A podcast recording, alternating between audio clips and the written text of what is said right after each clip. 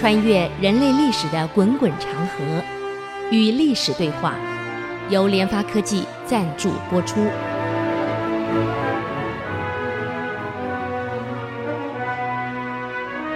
这里是 IC 之音竹科广播 FM 九七点五，与历史对话，我是刘灿良。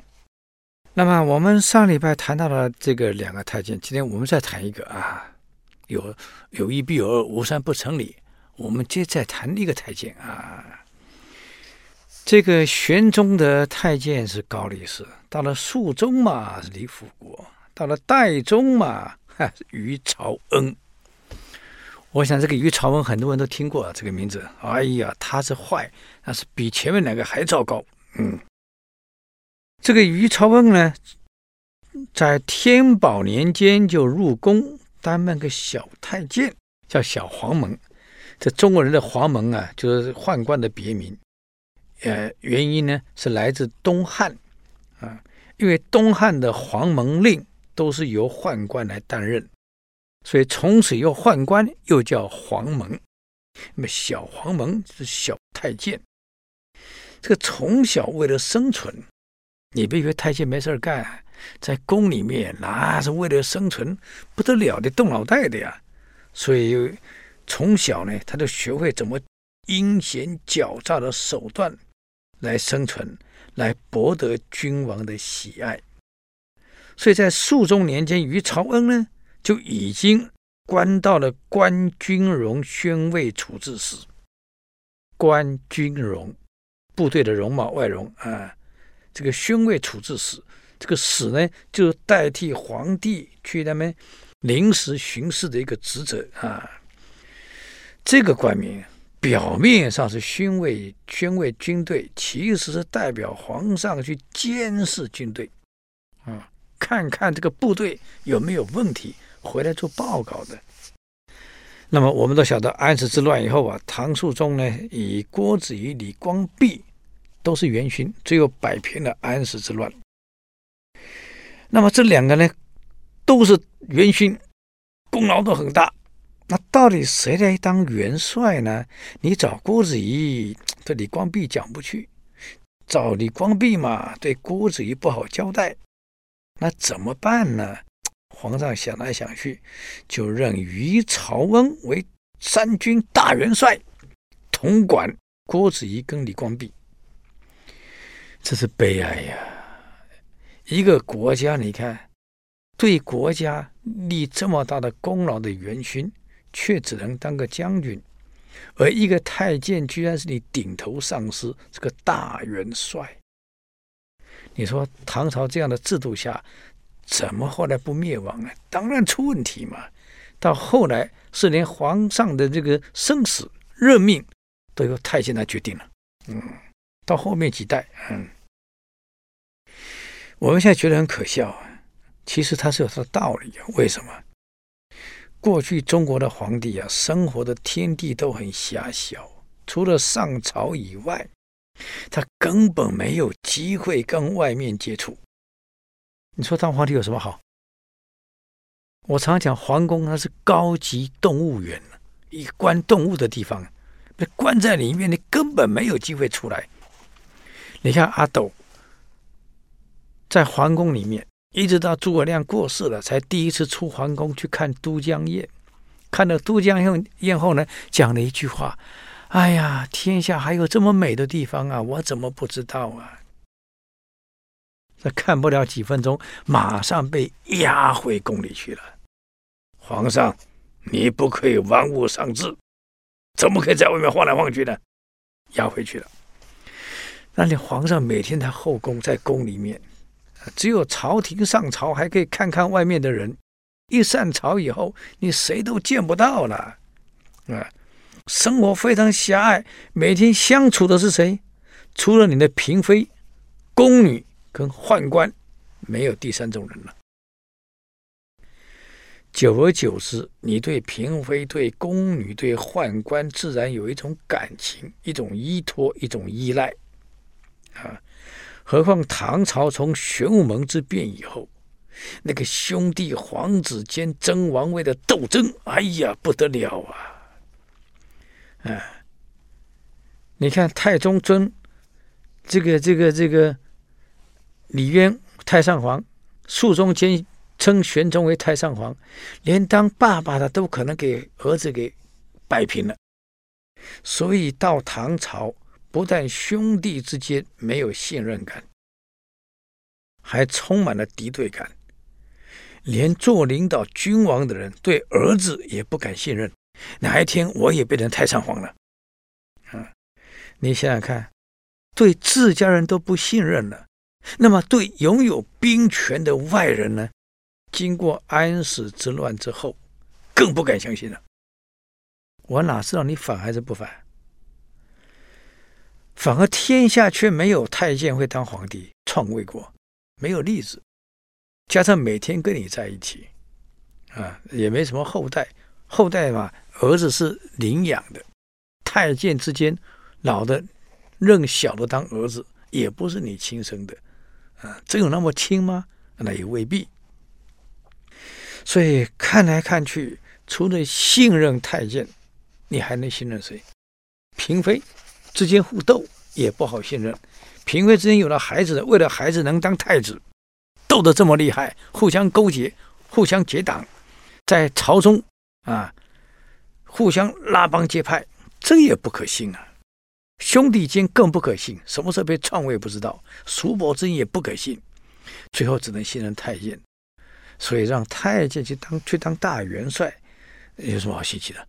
唐朝就这个样子，后来整个兵权被太监控制的，到最后连皇帝的废立都他来决定。嗯，可是因为这个安史之乱这一仗打下来，郭子仪定天下有大功绩，这个于朝文心里呀、就是不是味道，总觉得有威胁在啊。我本来可以实权在我手的。现在有你郭子仪在，总觉得不太对，处处有自轴，所以就在肃宗面前尽他所能诋毁郭子仪。啊，肃宗没有采纳于朝恩的建议啊，啊，可是郭子仪心里很清楚啊，朝中有人在陷我，我为了自保怎么办？他的王府里面，前门到后门一路打开，全部打开，任何人可以进进出出。这消息很快传到皇宫去了，皇上知道了。郭子仪，哎呀，从前门开到中门，开到后门，任何人可以进出，家里干什么都知道啊。那么这样一来，你怎么可能密告你谋反呢？哎，更可爱的是，啊，郭子仪的。夫人洗头，以前以前没有浴室，那大浴室小没有在井边，啊，郭子仪呢去用这个桶子把井水捞起来，嗯，给夫人洗头。那么在古代是男尊女卑啊，你一个王爷封王了，居然给夫人洗头，家里门又大开，进进出出，大家都看到，哎，在家里干这种各种活。哎呀，传到皇上耳朵里，皇上是笑到从龙椅上差点差点摔下来。哎，他儿子跟郭子仪说：“父王，你不能这样子啊！门通通打开，大家都看到我们家在干什么。尤其你跟跟母亲洗头的事传到宫里去，传到全城都在当笑话了。一个王爷干这种事儿。”郭子仪说：“就因为这样，我们家就安全了。”所以，不管于朝安也好，任何人也好，在皇上面前说郭子仪会反，没有人会相信，连皇上都不相信。你想想看，啊，一计不成，另外一计就出来了。什么计呢？哎，我们休息一下，等会儿再回来与历史对话。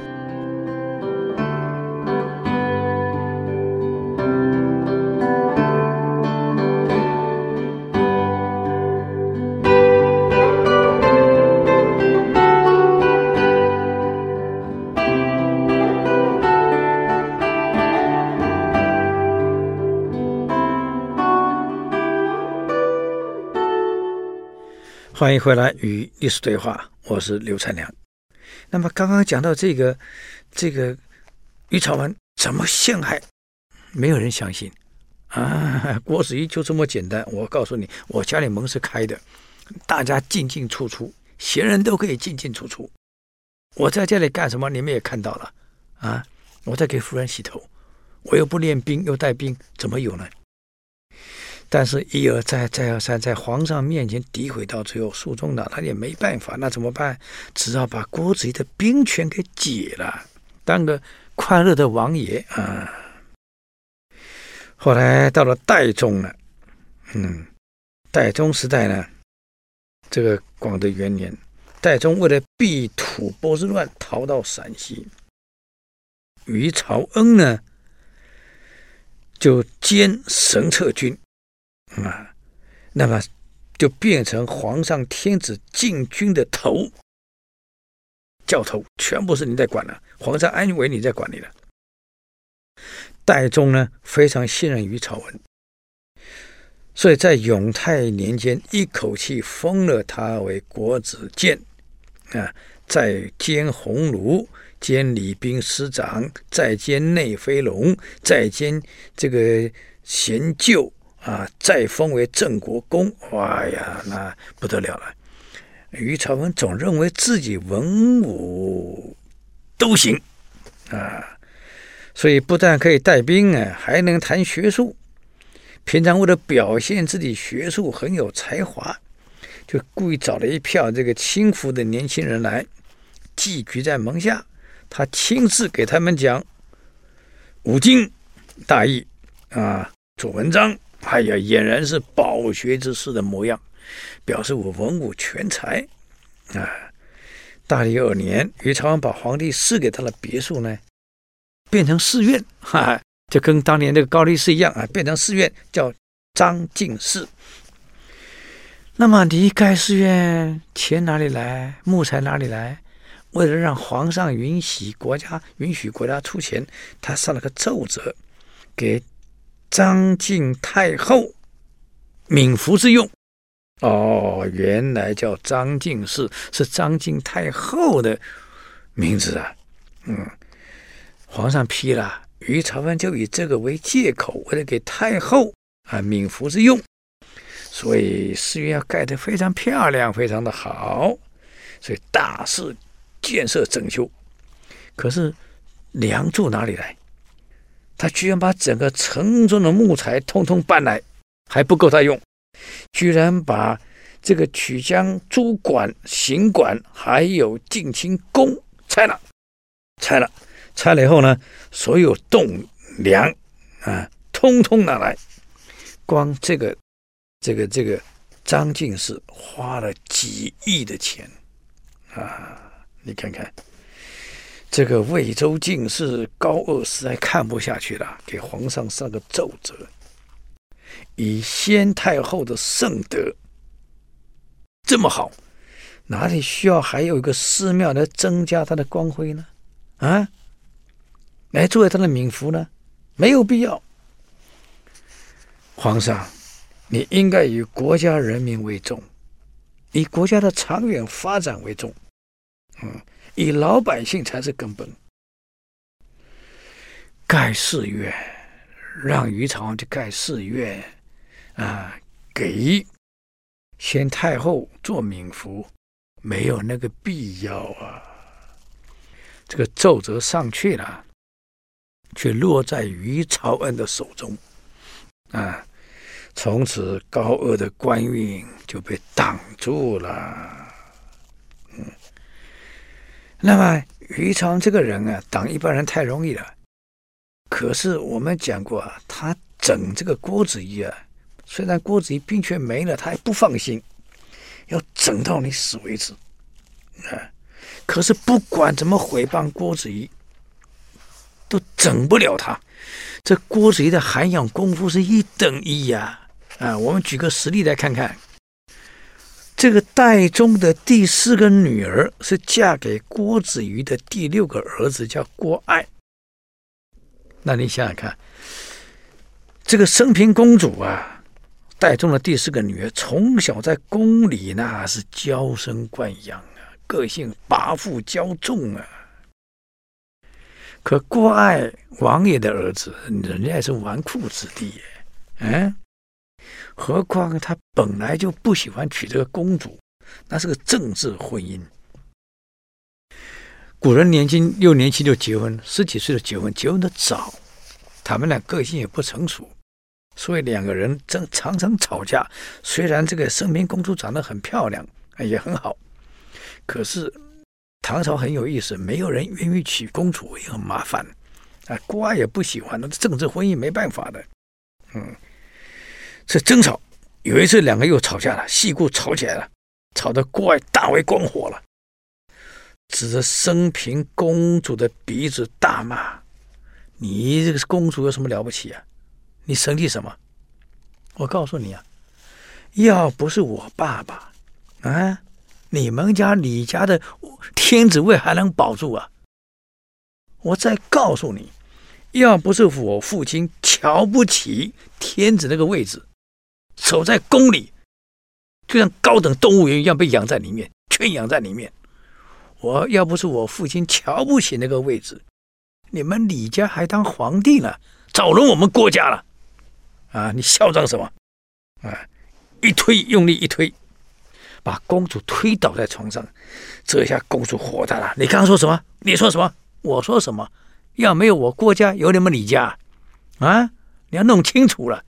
那个位置是我爸爸不想坐的，要不然轮到你家继续坐，你得什么？这公主一气之下，扭头就出去了。哎呀，个车子一驾回宫了，马上告御状去了。你想想看，这个话传到皇上耳朵会怎么办啊？啊，居然说，如果我爸爸要当皇帝，还轮到你们李家？戴宗听完女儿哭诉完了以后，我告诉你，戴宗还是个好皇帝啊！不但没有发脾气，而且非常的平静的讲了一句话：“哎，女儿啊，这个事你就真的不知道了。郭爱没有说错。如果郭子仪真的想当天子，天下哪里还是我们李家的呢？”啊，孩子啊，你不懂事儿呀！啊，郭爱没有讲错呀！啊，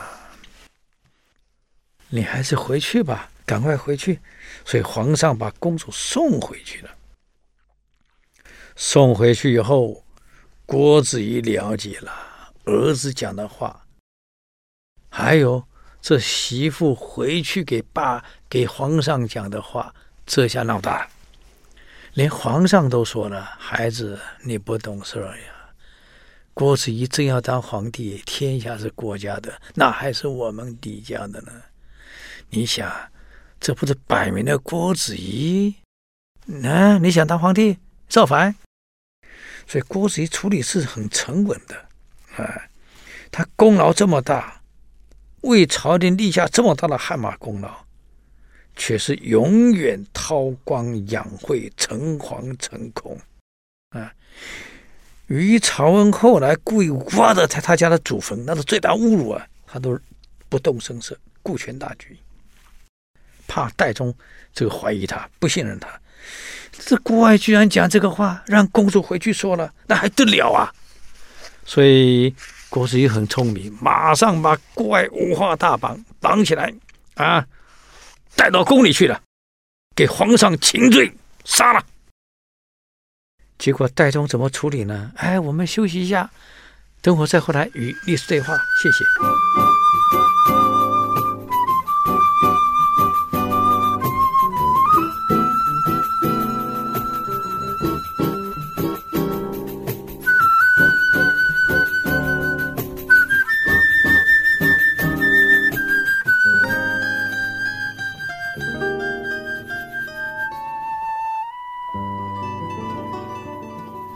欢迎回来与历史对话，我是刘灿良。那么刚才讲到这个郭子仪不得不把儿子五花大绑绑进来了，怎么办？戴宗看到这个情况了，哎呀，老亲家呀，跟郭子仪说：“老亲家呀，这个儿女的事情，在房间吵架，那是情绪之言，又不是真话。这话又不是在大堂里面说的，是在房间吵架讲的话。哎，我们当公婆的俗语说得好啊，不吃不聋不做家翁啊。”我们当公婆的，哎呀，要装聋作哑，别管太多事儿嘛。这个儿女闺房之言，你总要当真了。哎呀，老亲家，啊，没事没事。哎呀，回回回去回去。哎呀，你还把儿子打成这样子，打得走路都不能走了。你看，你把儿子打成这样，你看我女儿哭了。嗯，刚刚吵架吵了半死，结果你把儿子打成这样子。你看你儿媳妇哭了吧？哎呀，我们不能去管这事儿嘛，没事，不会有事，回去回去。嗯，所以你看看这个这个，我们这个郭子仪处理是非常有智慧呀！啊，难怪于朝恩想办法去挖了郭子仪的坟墓，想把你激怒。中国人，我告诉你，挖祖坟那可是不共戴天之仇啊啊！可郭子仪不但忍下来了，还帮于朝文辩解啊！这于朝文很得意呀、啊，到处跟人家说：“怎么样？郭子仪有战功又如何？他不过是大将军，我是大元帅，他还是怕我。啊，我挖了他的祖坟又怎么样？他不也就低声下气认了吗？嗯。”所以郭子仪没有反击，哎呀，这个于朝文更加狂妄了。所有的人呢捧着他，就像捧着高力士、捧着李辅国是一样的嘛。上两集我们讲的，嗯，这个皇上在讨论军政大事的时候，那个吕朝文是高谈阔论了，对时政是任意批评。当时宰相的元载，元载这人口才很好的，哎，平常那是雄辩滔滔的人才，可是，在于朝面前呢，他一句话不吭，他忍住了。他很清楚啊，唯有忍才能成就大业。我看你于朝文还能嚣张到什么时候？而这于朝文不但是跋扈，还要敛财，那怎么敛财呢？他找了当时神策军，因为于朝安是神策军的总头目嘛，就把神策军的一个官找来了，叫閭西轩。嗯，他说：“你给我想个办法，我要捞点钱。怎么想办法呢？你在这个这个北军建一个监狱啊，就联手啊，就收死市场上那些不良少年。”就每天找一家富豪人家，就诬告他，然后把这富豪人家的人全部抓到牢里去，严刑拷打，啊，打死了，逼死了，就财产全部没收了，就用这样的方式，把京城中几家富豪的财钱财全搞到于朝文手里来了，把人家都弄死了。其实我也想不懂，这太监要那么多钱干什么？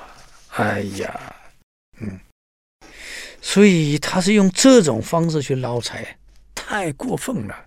嗯，这于朝文每次啊入朝奏事，那个满脸狂妄不得了啊！啊，所有人必须要以他的意见为意见，不可以有任何的反对，不可以有任何的背离。一旦反对，或是相左，马上拍桌子大骂：“天下事哪一样不是由我来决定的？”嗯，我们前面讲过了，太监过度嚣张，别的太监也想要你这个位置，都会传到皇帝手里。这个戴宗听到这些话后啊，很反感啊！天下事哪一样不是你决定的？啊，你是天子啊！郭子仪尚且还不敢如此，你太嚣张了，啊，会嚣张到这种程度，嗯，所以这个戴宗从那个时候开始，对于朝恩已经开始有些戒心了，开始警觉到不对了，偏偏这时候又发生了一件事儿，于朝恩的养子叫于令辉，啊。这个我们讲过，宦官一样结婚啊，但是没有亲生儿子，是收养的，把小宦官收来当做儿子养，养久了还是有感情啊，所以作为他的这个这个孩子，所以也姓于，叫于令辉啊，就像这个呃高力士一样啊，变成姓高了啊。可是这个于令辉呢？背后有个于朝恩可靠，也不是什么好东西。人就这样，一旦有了靠山以后啊，变成纨绔子弟了。嗯，在宫里呢也很跋扈，所以常常跟一些这个这个同样是这个这个哎太监呢会有争执，有冲突，就吵起来了。嗯，这一天呢，他的孩子呢又跟别人杠起来了。就非常的愤怒，啊，就回家哭诉了，边哭边讲，他们都欺负我啊，他们都欺负我。这于朝文听完了很很不高兴啊，啊，就回去跟皇上说了，我这个儿子啊，官位卑下，所以都被同事欺负，啊，他不过就是个一律。绿色的衣服，这个唐朝太监穿的衣服颜色不一样，官位是不一样的。这个唐朝的太监穿绿色、深绿色的，是六品服，啊，穿浅绿色的是七品服。如果能穿到紫色，那就是最高的三品服。这个于朝恩就上朝给皇上说了：“我这儿子官位卑下，不过是个一律，七品服很低，所以老是被欺凌、被欺负。你看，前两天又被欺负了，哭着回来。皇上，他哪里有错呢？就是官位卑下而已嘛。啊，所以我祈请皇上能封他为。”三品紫服，改穿紫袍。唐太宗听完了没讲话，为什么？啊，封几品是你来决定的，那我这皇帝干啥？嗯，这皇上听完了，坦白讲，心里不太舒服啊。皇上也没做声哦，这老兄居然安排了一个官吏。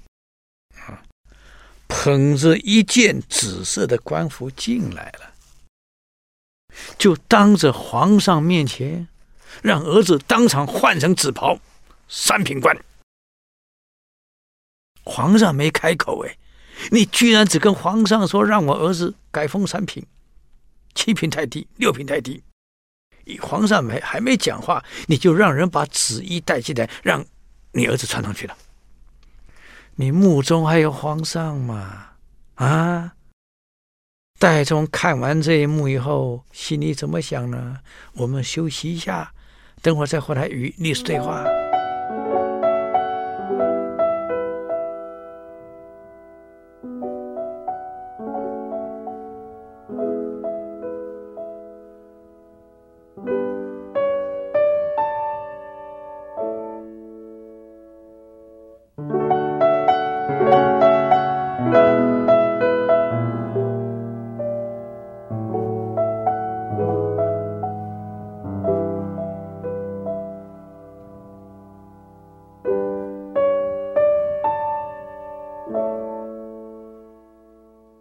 欢迎回来与历史对话，我是刘灿良。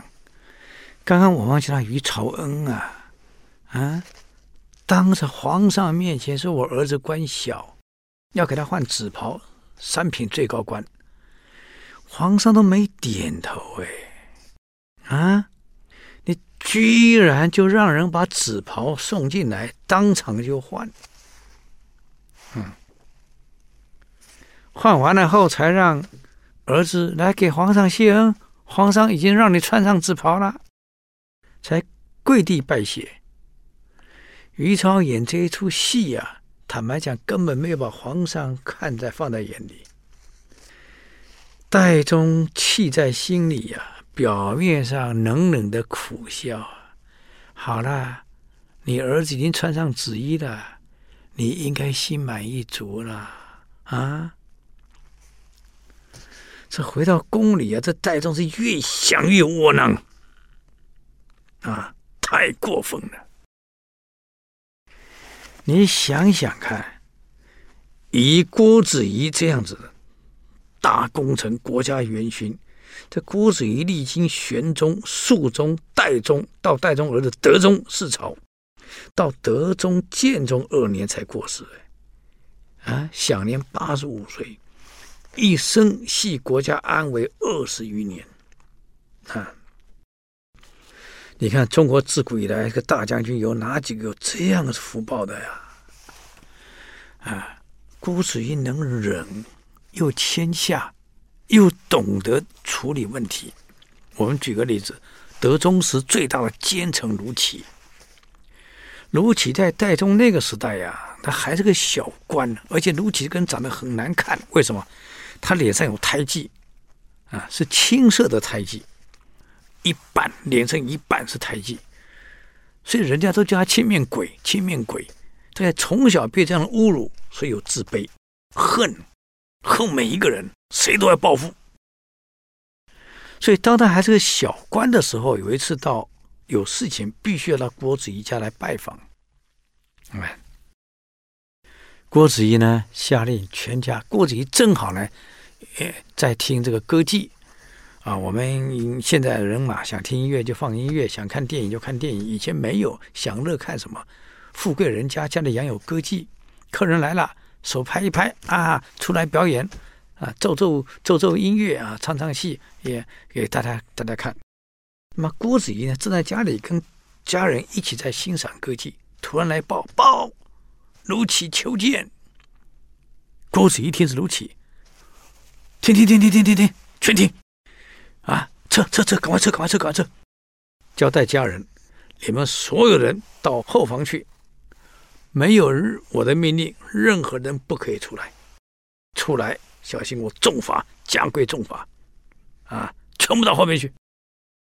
就这样，全部撤走了，把客厅布置的干干净净，还交代家人准备了一份非常大的厚礼。嗯。卢杞进来了，哎呀，这个当王爷的官那是很大国字级的啦，啊，亲自给卢杞这种处级的副处级的作揖，啊，很礼貌的请他上座，啊，还称他为卢公，你啊，齐公啊，你好，请卢杞嘛，齐公啊，请坐，请坐，哎呀，非常客气的，也非常有耐心的去聆听卢杞的所有的话。郭子仪很礼貌的接待了他，啊，请他喝的最好的茶，吃的最好的点心。谈完了，郭子仪拿了一份厚礼，那是给个国子监送的礼呀，厚礼，亲自送给卢杞，还亲自送卢杞出了郭家大门。啊，哎呀，卢杞好感动啊！我长这副脸孔，没有人瞧得起我。官又小，你身为个王爷啊，仅次于皇上的地位呀，啊，对我这么客气，这么礼貌的接待我，这么尊重我，还送我这么大的厚礼，啊，很感恩。走了。等郭子仪进来以后呢，家人说了，王爷，他儿子更好笑，父啊，父亲，你身为王爷呀，国级干部了。卢杞不过小个副处啊，你怎么用国家上宾在接待他，对他这么尊重、这么客气、这么礼貌呢？啊，这不对嘛！啊，没有这个必要啊！还让我们全部退到后面，没有你的命令不可以出来。否则加规重罚。这什么意思啊？郭子仪说了：“孩子们，你们给我听好。父亲啊，阅人无数。这个卢杞将来必定是个十足的小人，很阴狠。你看他面相，可他将来必贵为宰相，长期霸在朝中，而且以他的阴狠，是有仇必报。”而且一定是置对方于死地，不会给你留任何生机。孩子，等他当宰相，我已经不在了，你们都不是他的对手。我为了保住国家，我现在对他这么好，让他感到我们看得起他，重视他，对我们国家没有仇恨。没有防备，你们才安全保得住啊！果然没有错，卢杞后来在德宗干了宰相啊，哪是所有能害的人全害死了？不会让你活，连颜真卿都要害死的。你想想看，嗯，唯独对郭家绝对不动，对郭子仪的后裔，不管谁怎么整，他一定保护你。同样的道理，现在还在代宗时代，于朝文怎么害怎么陷，他一定从后面在保护郭子仪啊！而且郭子仪关系就很好，因为人很谦虚，因为是韬光养晦，不跟你争啊。所以代宗回到宫里以后，越想越越窝囊，越想越气呀、啊！你在我面前就把旨意批上去了，我还没开口呢，就把元宰宰相找来了。宰相说了。皇上，于朝恩的不轨行为，那是天下共愤啊！干了什么鸟事儿，你知道吗？啊！居然让北军盖了个监狱，专门找一批无赖去斗那些富人，收人家财产，没收人家财产。现在是整个京城是人神共愤，朝中大家敢怒不敢言。你看，在开。朝堂会议上，我身为宰相，我能讲话吗？连我都不能讲啊！他就是他的话，还讲天下事我说了算，皇上算老几啊？这个戴宗一听，皇上算老几？我就是老大，他搞清楚啊！皇上这样下去，于朝文一定会烦，一定要早除掉啊！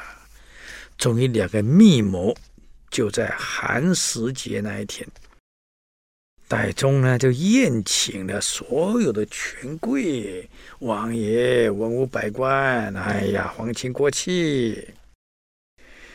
等到宴会完毕以后呢，戴宗把于朝文留下来，跟于朝文说：“你呀，对我非常不尊重，你心怀不轨，擅自做主。”你知道你犯了多大的错误吗？这于朝文就要大声跟皇帝说：“我犯了错，天下是我定的算，啊，天下我定的算，天下你定的算，你有没有搞错？皇上不是你啊！”就这样，马上这个宫中警卫进来，当场把于朝文抓起来，就当场把他勒死了，结束于朝文的一生。所以你想想看，我们为人还是学学郭子仪，不管地位多高，我们谦卑，我们谦下，啊，我们万事跟所有人和为贵，这样才能长久啊，而不是像于朝文、像李辅国、像高力士这样权倾一时、跋扈一时、贪婪一时，结果又怎么样呢？好，我们。给各位好朋友啊，就讲到这里。如果对我们的节目有什么建议，欢迎到 IC 之音网站留言。我们的网址是 www 点 ic 九七五点 com，与历史对话。我们下次再见，谢谢。